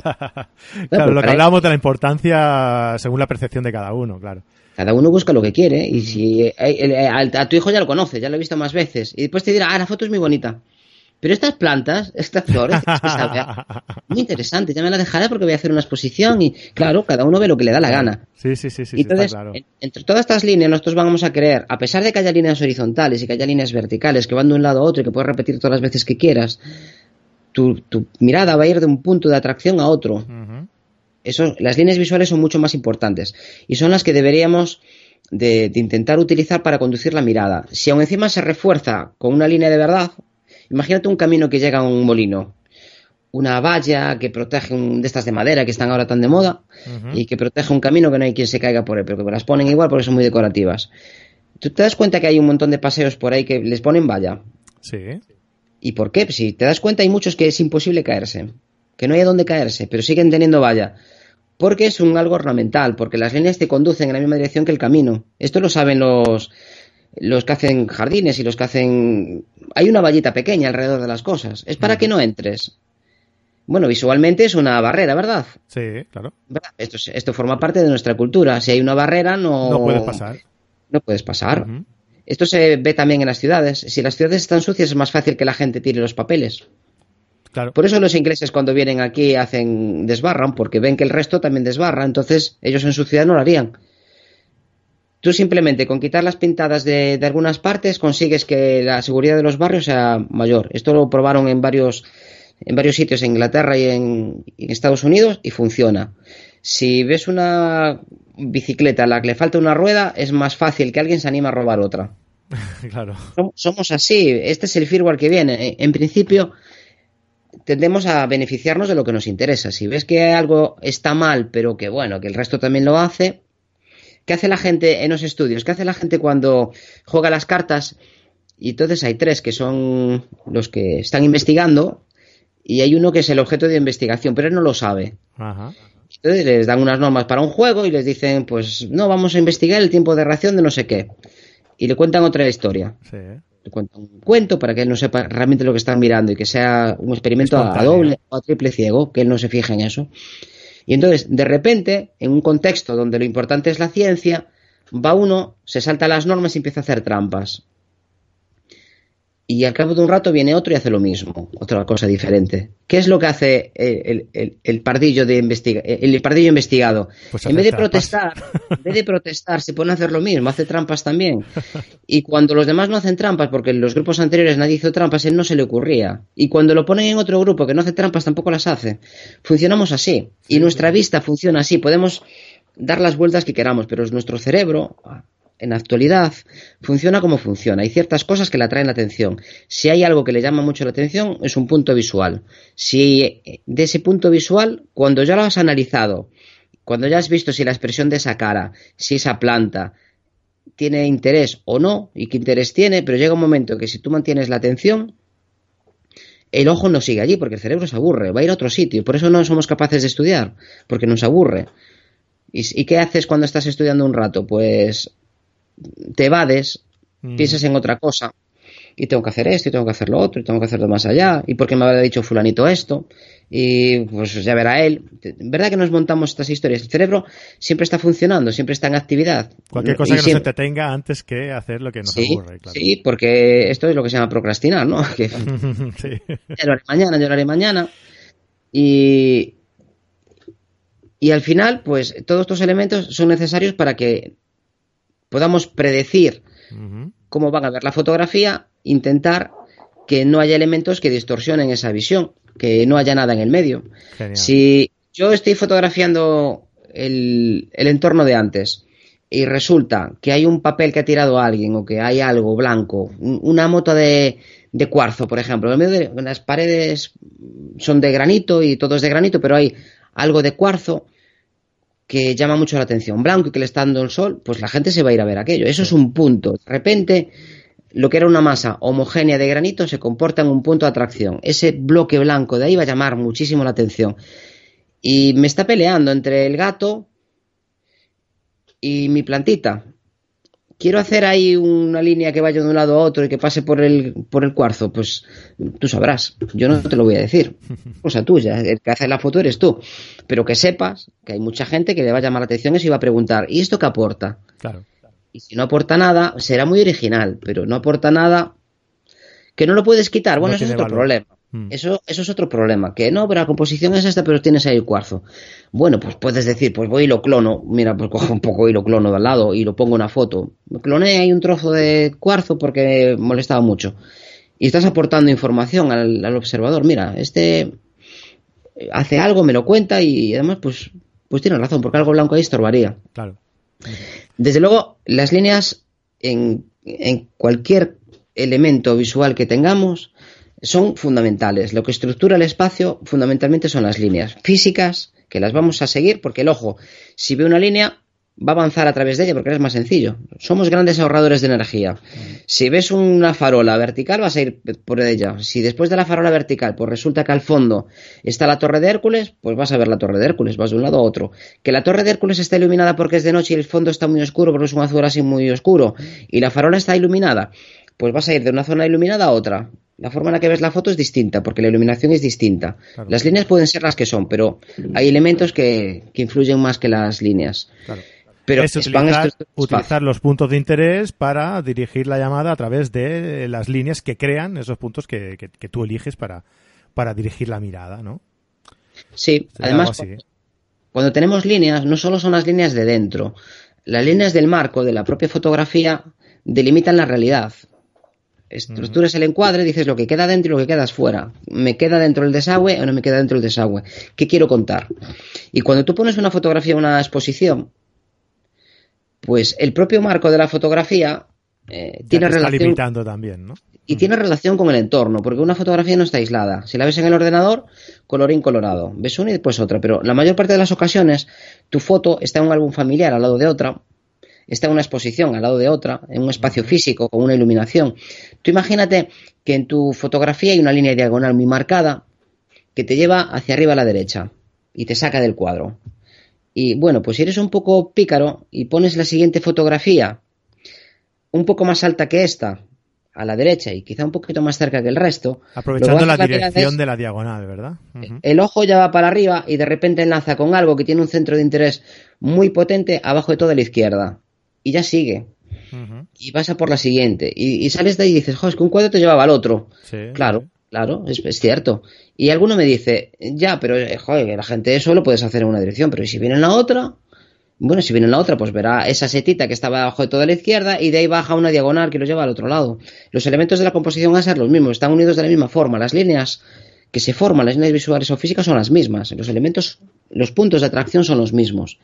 Los podrás ver en una dirección u otra, pero al final van a ser los mismos. Y si te sale pues, por otro lado, va a tener otra percepción ligeramente distinta, pero, pero no pasa nada. Otro punto que llama mucho la atención son los cruces de líneas. Las líneas son muy importantes. Si se cruzan dos, ahí ya tienes, bueno, un cruce de dos líneas en realidad es un punto, ¿no? Sí, el punto donde se, donde se, tocan, claro. En realidad podríamos definirlo de otra forma. Dos, un cruce de líneas es un punto que se expande en dos direcciones. Se abre. Y si ese punto además lo refuerzas y, pones el sol detrás, por imagínate unos árboles. En un paisaje, hay un río, una cascada, un, un, con niebla y de repente sale el sol y dices, joder, el sol este me está dando la lata porque se me está quemando cierta parte de la escena. Bueno, pues busca un poco por allí y donde haya un cruce de dos hayas, te buscas la vida en el punto de vista adecuado para que justo detrás de esas dos hayas esté saliendo el sol del amanecer. Pues como la vista se va a ir al punto más brillante de la escena, seguro, y ese punto además hay un cruce de líneas, pues es un punto fortísimo de atracción visual. Una vez que ya te has aburrido porque no hay nada que ver, hay dos trozos allí a contraluz, en negro nos van a quedar, ¿no? Si ponemos un poco para el cielo, nos van a quedar oscuros. ¿A dónde va a ir nuestro ojo? ¿Va a seguir una línea o la otra? Claro. Normalmente la, más diagonal, porque es más interesante para nuestro cerebro las líneas diagonales. Le hacen avanzar más rápido. Pues así es como vemos. Cuando vamos juntando líneas, si se cierran y se cierran sobre sí mismas, lo que tenemos es una forma. Nosotros cuando no tengamos muy claro cómo, cómo componer algo, mira si hay algo que llame la atención. Si hay algo que quieres que llame la atención, colócalo en un sitio donde la mayor parte de las líneas salgan de él o te lleven a él. Cuando cerramos estas formas, decía, lo que tenemos es que, que aparece un plano. Pasamos de las, de las dos dimensiones de una línea a las tres dimensiones y nuestro cerebro se va a requerir un poco viendo la superficie. Va a haber un círculo, va a haber un cuadrado, va a haber un hexágono, una forma irregular. Esto ya normalmente, para mí lo que define que sea una forma y no un punto es que ya tiene un, un trozo más alto, ¿no? Imagínate una seta, vista completamente de frente. Hoy estamos de setas, ¿eh? Como, no te gustan los trenes. Las setas tampoco me pasan mucho, ¿eh? Vaya, encontramos algo que te valga. Ya te haré una lista, ya, no te preocupes. si, ves una setita, por ejemplo, pues podría ser una, pues una media elipse, o si la ves desde arriba, un círculo. Si esta setita ocupa muy poca superficie y tenemos el resto lleno, una seta roja, una, una muscaria, por ejemplo, rodeada de un campo de musgos con un verde precioso pues la puedes poner que ocupe prácticamente todo el centro de una foto cuadrada y que ocupe todo. Esto es una forma para mí. Ahora, si la pones en una esquinita y ese rojo destaca muchísimo el rojo, hace falta una superficie muy grande de verde para que para neutralizar el rojo. Pero llama mucho la atención, pero eso para mí es un punto. Mi definición, ¿eh? Digo que es la mía. La ortodoxa es que si es pequeño es un punto y si es más grande es una forma. Y hay algunas formas que son más interesantes que otras. Claro les atribuimos personalidad. Es que somos así de curiosos. Cuando vemos a un animal, los delfines, como tienen la, la comisura de los labios un poco hacia arriba, pues que son simpáticos, son majos, son risueños. Y hombre, eh, explícaselo a algún animal que se lo come, los risueños que son, vamos, son súper encantadores. Y algunas águilas o algunas culebras, por ejemplo, que tienen el huesecito este de encima del ojo, lo tienen un poco prominente, su supraciliar lo tienen un poco prominente, pues el aspecto que da es de, que, tiene una mirada tórpida, ¿verdad? De la culebra bastarda, si queréis buscarla por internet, tiene, le, pasa esto. Y la sensación que tiene es que es de, este tiene que ser muy venenosa. Y bueno, realmente no lo es, pero da ese aspecto. Ahora, una culebra que tiene los ojos grandes, como por ejemplo la, la natris, que tiene unos ojos grandes y bonitos, da un aspecto de buena persona. Ay, pues mira qué maja no os fiéis de esto, que igual que las personas, no os fiéis de, los ojos que tengan. Pero la sensación animales tan llamativos con tantos colores, ¿no? Que, oh, mira qué bonito esto. igual son los más venenosos también que, existen. Si tiene colores muy llamativos y son amarillos, negros o rojos, hay muchas probabilidades de que o sea tóxico o sea venenoso. Claro. Una, una de las dos. Eh, es un, un lenguaje universal. Entonces, ¿qué sucede? Que este, cuando tú miras mal a alguien, ¿qué haces? Entornas los ojos, una mirada de... ¿Qué hacía tu madre cuando te iba a dar con la zapatilla? No te, da- no te amenazaba de cualquier manera, ¿no? No, no, no, no. Bajaba la cabeza y te miraba. Cuando bajas la cabeza, ¿qué pasa con, con unos ojos? Que se tapan por, por, por esta estructura donde están las, las cejas, ¿no? Entonces, eh, la sensación que tenemos la trasladamos a otros animales. No tiene nada que ver. Las águilas, como tienen la comisura un poco hacia abajo y tienen unos ojos y un, un pico muy, muy agresivo, ¿qué forma un, una, en la cabeza? Un triángulo. Los triángulos son agresivos. ¿Y un triángulo cómo se forma? Pues o cerrando tres líneas o a veces con tres puntos. Tres puntos de algo, tres setas forman un triángulo. No nos damos cuenta, no lo percibimos, pero esto lo estudio ya la escuela de la Gestalt y tendemos a cerrar las formas. Es más, más fácil para nuestro cerebro recordar una forma que recordar que había una seta arriba, otra seta abajo y otra seta a la derecha. Inconscientemente vemos una forma y vamos de una a otra, de un punto a otro en esta, en esta dirección. Si somos pillos y esto lo utilizamos para que lo que queremos mostrar esté en, en alguna de estas líneas, pues vamos a tener una foto que es más fácil que se interprete. Es que, mira, en esta fotografía eh, tuve a. Pues estaba fotografiando no sé qué, no sé cuánto, y la gente es que no lo ve, claro, porque lo pusiste en un sitio, arriba en una esquina, abajo pusiste algo que llama mucho la atención. La gente hace un bucle entre tres elementos que están por ahí, va de uno a otro, y el ojo no va a ningún lado. Claro. Cuando se aburre de esos tres puntos, se va. Esto también tiene que ver con el tiempo de exposición. De exposición no me refiero de en la toma, sino de, del tiempo de, de observación, digamos mejor. Si yo quiero que, que algo pase inadvertido y ocultarlo, imagínate que estás enseñando algunas fotografías y te colo alguna que tú no querías. Que, que estabas con alguien inadecuado o que es una foto que, que era una sorpresa y que no querías enseñar en ese momento, ¿qué haces? La pasas rápido. Vamos a rápido, claro. La pasas rápido, a ver si que ya la han visto, pero tú la pasas rápido. Porque, porque somos tontos, porque si ya la han visto, no la cagues más, no, no lo estropees más. Porque si ya está, ahora asúmelo y explícalo si quieres. Bueno, esto era una sorpresa, y pero bueno. O bueno, efectivamente, el otro día no debería de haberlo visto porque fuimos de copas y volvimos muy tarde. Pero asúmelo, pero no, no sé. Cuando, el tiempo de, de El mal está hecho ya, el mal está hecho ya. Sí, y además que la sorpresa de, de esa fotografía que no debió de haberse mostrado de, de las personas que lo deberían haber visto. Imagínate que haces una foto de un gato que se lo vas a regalar a tu hija por el cumpleaños y el día antes se te escapa la foto. ¿Verdad que lo ve? ¿Verdad que ve el gato Vaya, y ve que ve. está en casa y, y el gato dónde está? Y ya se pone a buscarlo. Si es pequeña no va a preguntar nada, va a buscarlo. Va a ir a esa habitación que reconoce y va a ver al- y va a buscar al gato. Y si es algo que, que has metido mucho la pata, pues ya te están mirando. Da igual la foto que hayas puesto, ya te están mirando, porque es inmediato. Claro. Cuando algo despierta sorpresa y el interés es muy alto, como pueden ser estos casos, la atención es total.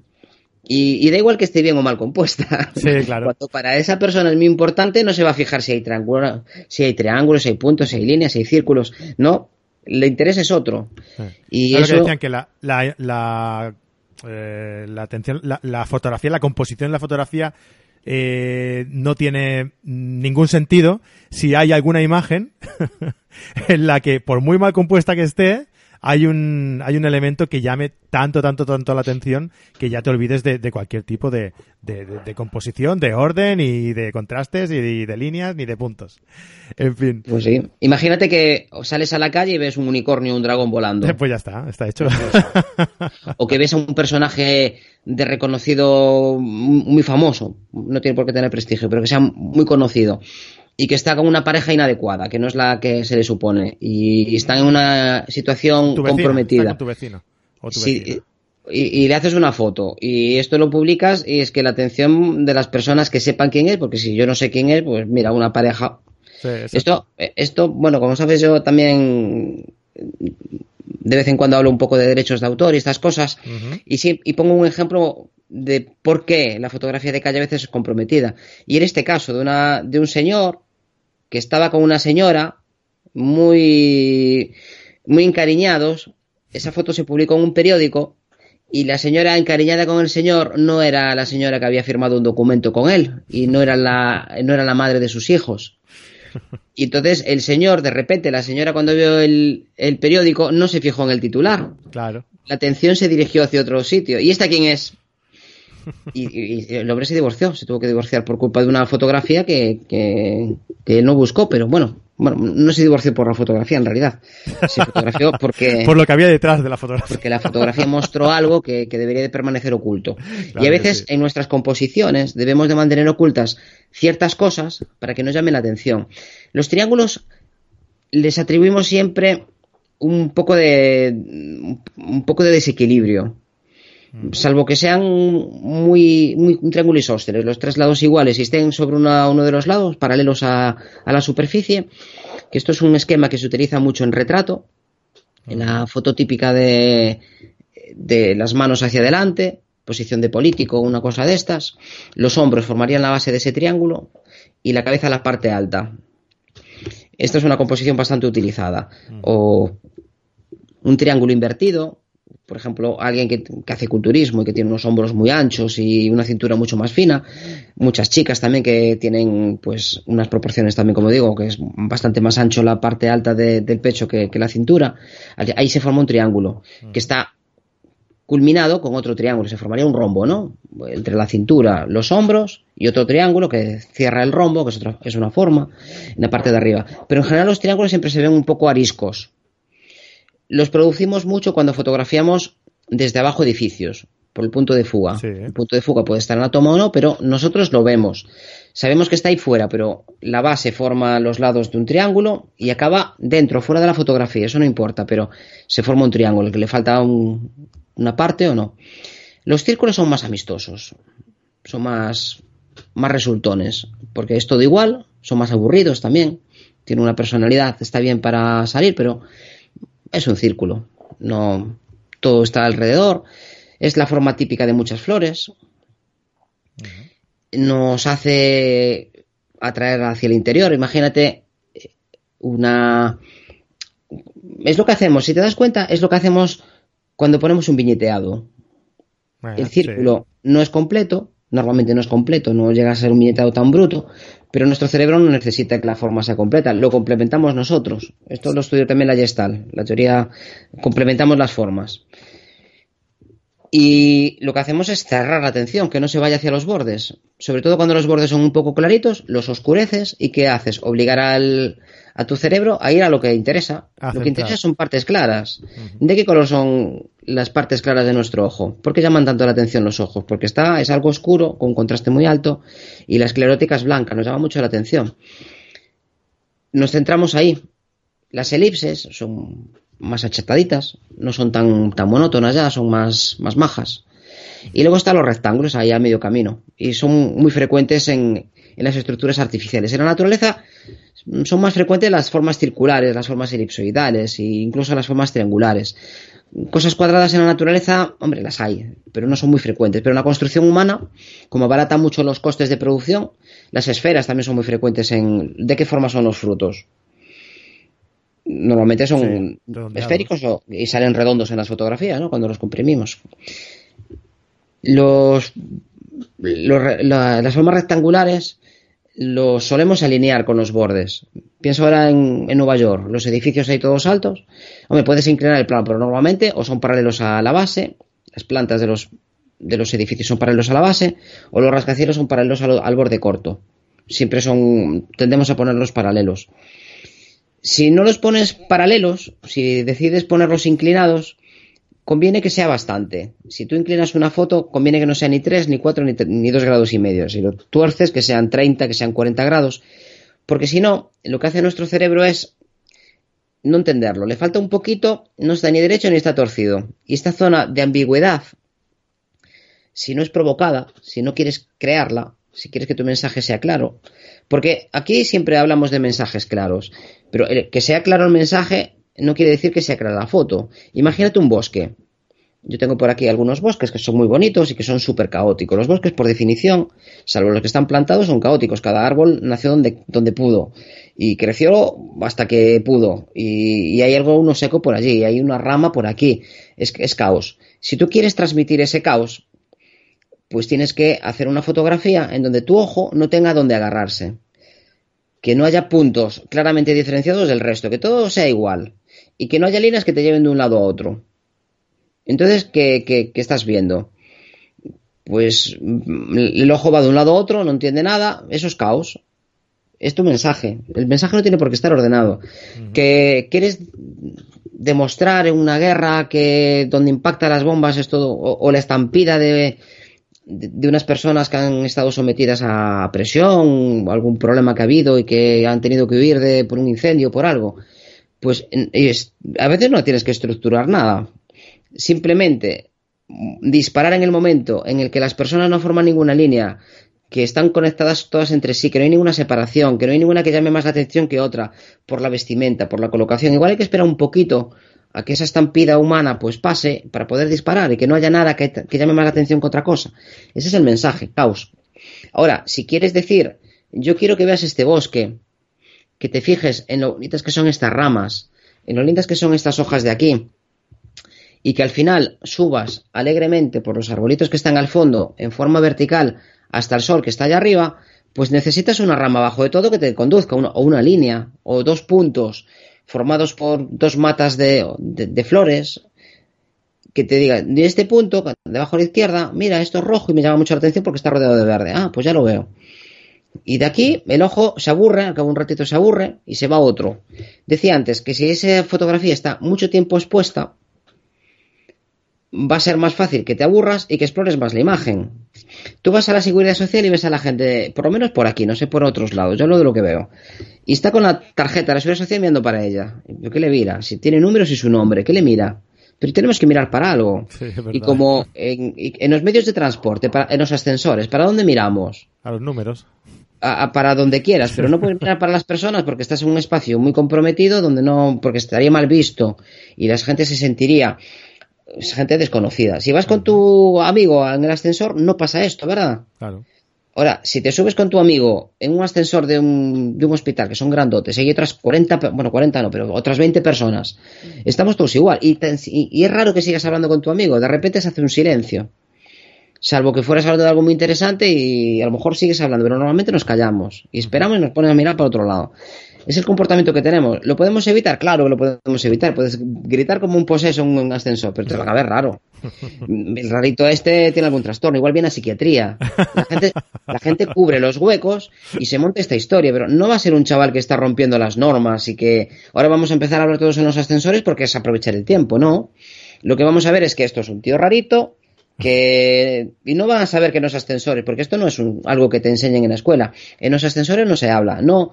Nuestro cerebro de serie dice en los espacios muy cercanos, donde rompes la barrera de, de separación de una persona, debes de mantener una cierta distancia. Esa distancia se logra con la mirada, no fijándote en nada. Los niños sí se fijan y se les recrimina, se les enseña. Esto no se hace, esto no se hace, esto no se hace.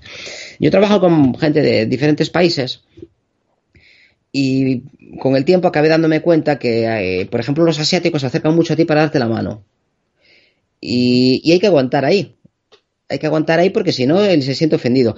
Y, si te separas, él vuelve otra vez a esa, a esa, zona donde está seguro. Porque ellos viven en ambientes normalmente donde hay mucha gente, concentraciones humanas, humanas muy grandes, y tienden a estar muy próximos unos a otros. Los chinitos cuando van en grupo, ¿verdad? Que dan... Piensan en Madrid, ahí vas al Prado y una reunión de, de, japoneses, de coreanos, de chinos. Los grupos son muy cohesionados, van muy pegaditos unos a otros. Hay, hay separación de un grupo a otro, que cada uno tiene sus afinidades con, una, con unas personas más que con otras, pero los grupos son muy cohesionados. Si vas por ahí fuera y escuchas un griterío enorme y ves, mira, son españoles, aunque sean alumnos y vayan gritando por la calle, hay una cierta separación entre ellos mayor que la de los asiáticos. Uh -huh. Y cuando yo tengo que saludar a alguien que viene de la América profunda, que igual es de Arkansas o de Kansas o de algún sitio allí donde las comunidades están muy aisladas y muy separadas y con poblaciones muy pequeñas, para darme la mano, da un paso hacia adelante, te da la mano y luego retrocede ese paso hacia atrás. Tiene una distancia de seguridad de unos dos metros, ah. o algunos incluso más. Y como te acerques, le pasa a mí como cuando viene un chinito, que yo me echo para atrás. Yo me, intento mantener esa distancia prudencial para nosotros, que es un metro y medio. Esto lo tienen las aves también. Tú vas viendo un pajarito y es muy frustrante al principio. Te vas acercando y cuando ya tienes todo preparado, cuando tienes todo enfocado, cuando tienes todo nítido, das medio paso más porque eres un goloso y te falta un pelín, se va. Se va en 10 centímetros. De repente esos 10 centímetros son decisivos. Ahí estás bien y puedes estar durante horas mirando para el pájaro y 10 centímetros más adelante o 50 centímetros se fue. Porque no soporta esa distancia y tienes que buscar un animalito que la soporte. Y no, cada uno tiene sus diferencias personales. Hay aves que soportan mucho más que otras. Que vas en coche y ves un pajarito que está en no sé dónde. Y, ah, pues voy a parar y voy a hacer la foto. Nada más para el coche se va. Porque él está acostumbrado a que pasen coches. No está acostumbrado a que paren coches. Claro. Tú vas por el. Aquí tenemos una zona, un pinar de repoblación, que ahora ya es un bosque que ya es viejo y que es muy bonito y que paseamos mucho por él. Y también utiliza la gente que prepara posiciones porque tiene, es, es duna, eh, tiene un terreno muy grande y para correr es muy cómodo, ¿no? Produce menos lesiones.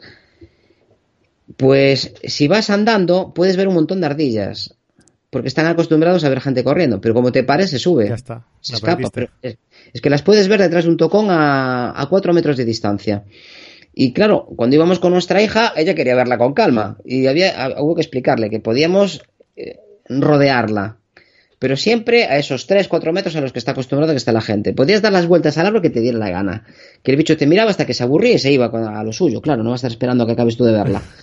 Pero no se escapaba, se iba tranquilamente, no, no salía corriendo. Pues así es, como, así es como funciona tanto nuestro cerebro como el del resto de, de, los, de los animales y, y podemos hacerle caso a eso, utilizarlo a favor utilizarlo en contra para producir sorpresa e incluso incluso si tú quieres despertar agresividad en el que te en el que en, el espectador si ese es si ese es tu deseo si lo que quieres es pues es facilito si lo podemos hacer es sencillo es ponle algo sumamente desagradable algo inesperado y, y, la sensación que va a percibir es de rechazo de asco de de ¿por qué me enseñas esto? Es, fácil. Es como la foto esta que te ponen en los medios de comunicación de un pues de una salvajada que cometemos los humanos de vez en cuando por ahí con, con otros seres iguales y la ponen durante poco tiempo ¿Pero qué te crees? ¿Que produce menos impacto en los niños porque pongas... Ya ha quedado, lo que hablábamos antes, ya ha quedado, claro. Te, ha quedado fijada, te ha quedado fijada. Y la percepción ya está, la sensación ya está. Porque nuestras hormonas son casi instantáneas. Cuando tú liberas adrenalina es instantáneo. Bueno, instantáneo no lo es, ¿no? Que lleva un pelín de tiempo, pero son microsegundos. A escala humana es casi instantáneo pues ya está, la sensación ya no se te va. Aunque después te pongan una, una, serie de dibujos animados de Snoopy allí alegremente jugando con, sus amigos, la mala, el mal cuerpo ya está. Que lo contrasta más todavía, ¿no? Porque las situaciones son muy diferentes. Situaciones de contraste. Y si después te ponen un parque en la comunidad de no sé dónde, donde han puesto unos banquillos, donde los señores mayores pueden ir allí, conversar entre ellos y que tienen masaje para que no se les duelen las lumbares, maravilloso, divino de la muerte, y unas guarderías super pero el contraste es mayor. Ya ha quedado. La amígdala aún no fija más, porque las sensaciones de contraste son producen mayor asimilación de, para la memoria. Es peor. Entonces, esto lo podemos aprovechar a favor, podemos poner puntos donde a nosotros nos venga bien y esos puntos van a ser distintos. Si lo que quieres enseñar es una cosa o es otra, pero el, el mensaje se estructura de la misma forma. Puedes expresar tu rechazo profundo por algo con una serie de palabras o con otras un poco más malsonantes. Puedes soltar una palabrota que defina claramente cómo te, cómo te sientes y a veces un abrupto es mucho más eficaz para explicarte que, pues mira, en este momento estoy yo relativamente enfadada porque la situación que, si le dices una palabra bien fuerte, sabe perfectamente que estás mal. Ahora, si utilizas constantemente estas palabras, pierde el efecto, ¿verdad? Claro. Si yo estoy diciéndole todos los días palabras, solo utilizo palabrotas en, mi jerga y todos son esto y esto y lo otro, y el día que lo necesito no lo tengo. Ese día tendré que citar al Quijote para que me hagan caso. Como decía Sancho, es, claro, es el contraste lo que nos llama la atención. Algo que es normal en alguien solo nos resulta chocante cuando lo deja de hacer. Y, contrasta con, su, con su conducta habitual, claro. Si alguien va todos los días al bar y vuelve con la nariz roja y un día no volvió, ¿y dónde estuviste hoy? Porque, a ver si fue al médico y le pasa algo. No pudo ir al bar, o, se levantó tarde porque está enfermo. ¿Qué, pasa? Esto es lo que le llama la atención al ser humano, la diferencia. Porque nos ha permitido mantenernos vivos durante muchísimos, muchísimas generaciones. Algo que cambia en el entorno puede ser bueno o malo puede servir de comida, puede servir pues a fines mm, mira pues esta piedra mira qué curiosa que si le doy un golpe me permite hacer una, herramienta o puede ser ¿y dónde va la herramienta que dejé yo aquí ayer? no está puede ser beneficioso o perjudicial, pero en cualquier caso conviene saber que tu lanza ya no está donde la habías dejado, que alguien la cogió. Hay que buscar quién o dónde la, o dónde la abandonaste, o, pero es algo que tú necesitas tu lanza.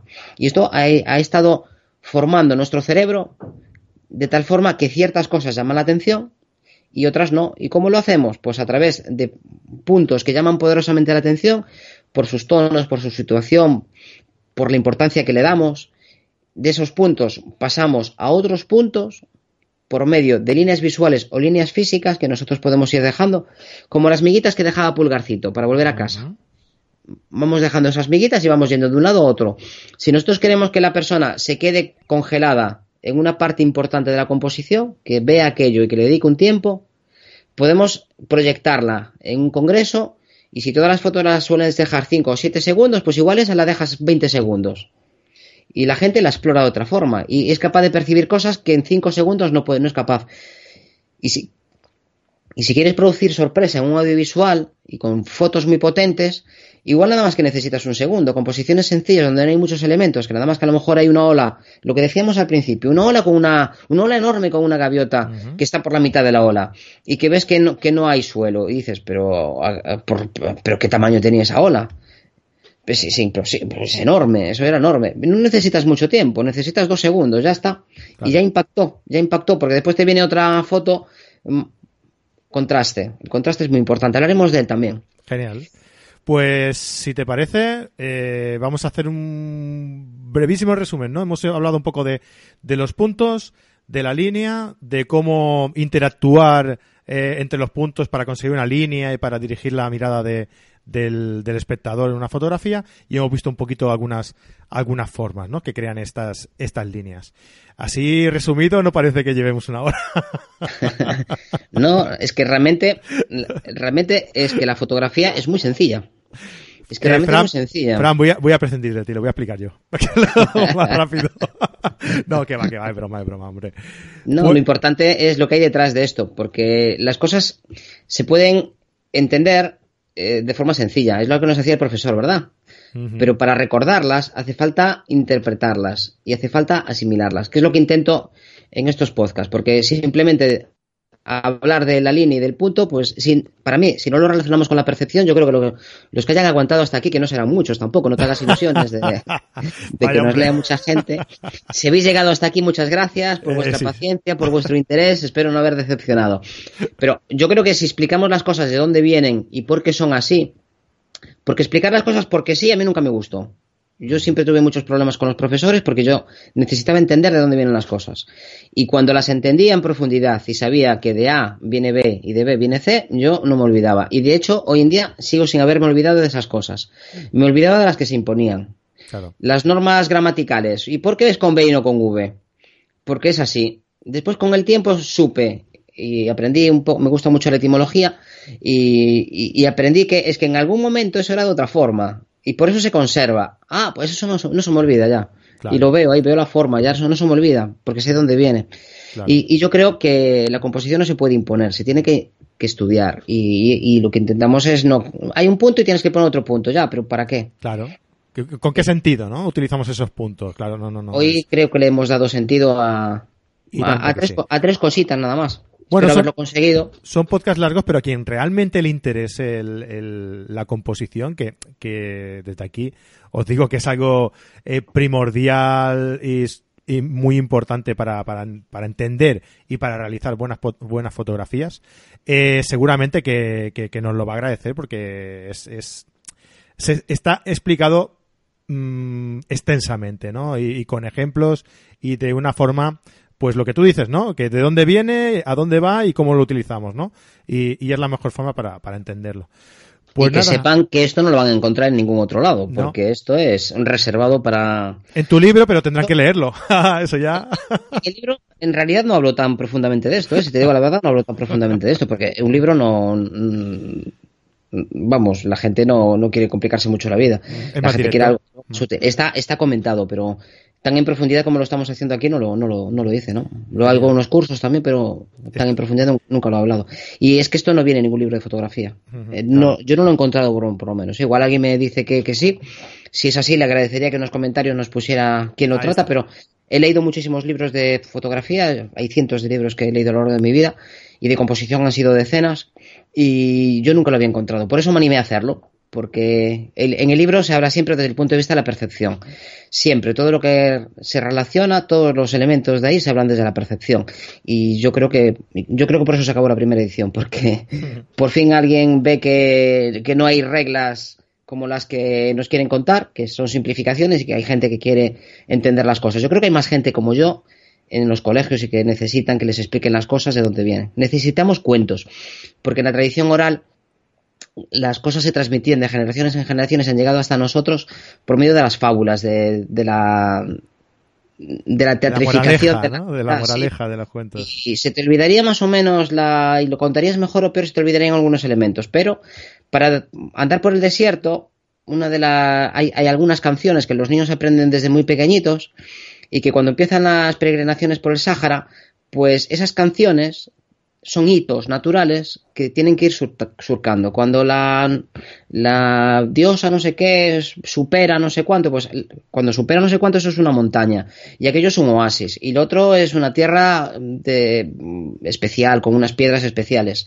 Y estas canciones han ido pasando y la gente ha conseguido atravesar el desierto durante generaciones y generaciones gracias a las canciones. Así funcionamos. Lo podemos admitir o no, y podemos atajar o no, pero si queremos que nos entiendan, necesitamos entendernos a nosotros mismos. Esto lo hacemos de forma inconsciente. Pero como autores, como aprendices de, de artistas que pretendemos ser la mayor parte de los que han llegado hasta aquí, necesitamos interiorizarlo, hacerlo de una forma objetiva, de una forma programada, decir, esto estorba, esto estorba, esto lo tengo que cambiar de sitio porque esto no me lleva a donde yo quiero y no se interpreta lo que yo quiero transmitir. Y lo que tú quieras contar da igual, pero los elementos son los mismos, las palabras, las letras, ¿verdad que son iguales para todo el mundo? Tenemos 27 letras, no hay más letras. Te las puedes inventar, genial. Pues ya me contarás, pero mm, yo no es que no te entiendo. Mira, perdona, pero es que no te entiendo. Es que soy incomprendido, claro, claro. Y, cuando dentro de tres siglos digan, pues necesitábamos una 28 letras, y mira, este ya era un. Vale, pues puedes hablar para la posteridad o para, para los de alrededor. Yo prefiero hablar para los de alrededor. Me ha tocado ese tiempo histórico y prefiero hablar para los que están cerca. Yo pues pretendo comunicarme, no, no, no perdurar. Bueno, y no os doy más la nata, Pues oye, Fran, muchísimas gracias eh, por eh, explicarnos esto en exclusiva para nosotros. que no está bien en su libro, ¿eh? ya lo hemos visto. y, y nada, pues hasta... Nos vemos en otra ocasión, ¿vale? De aquí a unos cuantos programitas. Cuando queráis, aquí estoy yo dispuesto para lo que queráis. Hablar de fotografía para mí siempre es un placer y, y, poder comunicarlo un privilegio, la verdad. Me siento muy privilegiado de poder contar las cosas que he ido aprendiendo e intentar pues que otras personas tengan un camino un poco más sencillo. Muy bien, pues muchísimas gracias. Y a todos los oyentes, si habéis llegado hasta aquí, muchísimas gracias por seguirnos compartirlo para que tengamos posibilidades de llegar a mucha más gente hasta aquí, hasta este punto. y nada, como siempre os recordaros que eh, si, si, nos escucháis a través de, de, iTunes os agradecemos que nos dejéis vuestras reseñas y comentarios y si es a través de iVoox, pues igual, ¿no? Que nos dejéis eh, vuestros me gustas y vuestros comentarios ver qué os parece este tipo de, de podcast que, que, que realizamos con Fran, ¿no? En los que, bueno, eh, se alargan el tiempo, pero la verdad es que yo, por ejemplo, no me he aburrido en ningún momento, ¿no? No, no he desviado, Fran lo sabe porque me estaba viendo todo el rato a través de Skype. No he desviado la atención, los ojos en ningún momento, ¿eh? y eso quiere decir que estaba interesado, que me interesa y por eso no, no me aburro y no me entretengo y no desvío la, la vista hacia otros sitios. Añadiría que tiene la cabeza inclinada hacia un lado, lo cual es símbolo inequívoco de que está interesado. esto, es, lenguaje visual, es lenguaje visual. Interpretamos las reacciones por, una serie de elementos. Lo hacemos de forma inconsciente, pero cuando aprendemos a hacerlo de forma consciente, sabes si te están mintiendo o no. Y es, y es, y es muy beneficioso porque te, arregla mucho la vida. Cuando hablo contigo, Fran, me siento analizado. Pues nada, muchísimas gracias a todos y nos vemos la semana que viene en un nuevo podcast de carretedigital.com. Hasta luego, adiós, adiós. Hasta luego.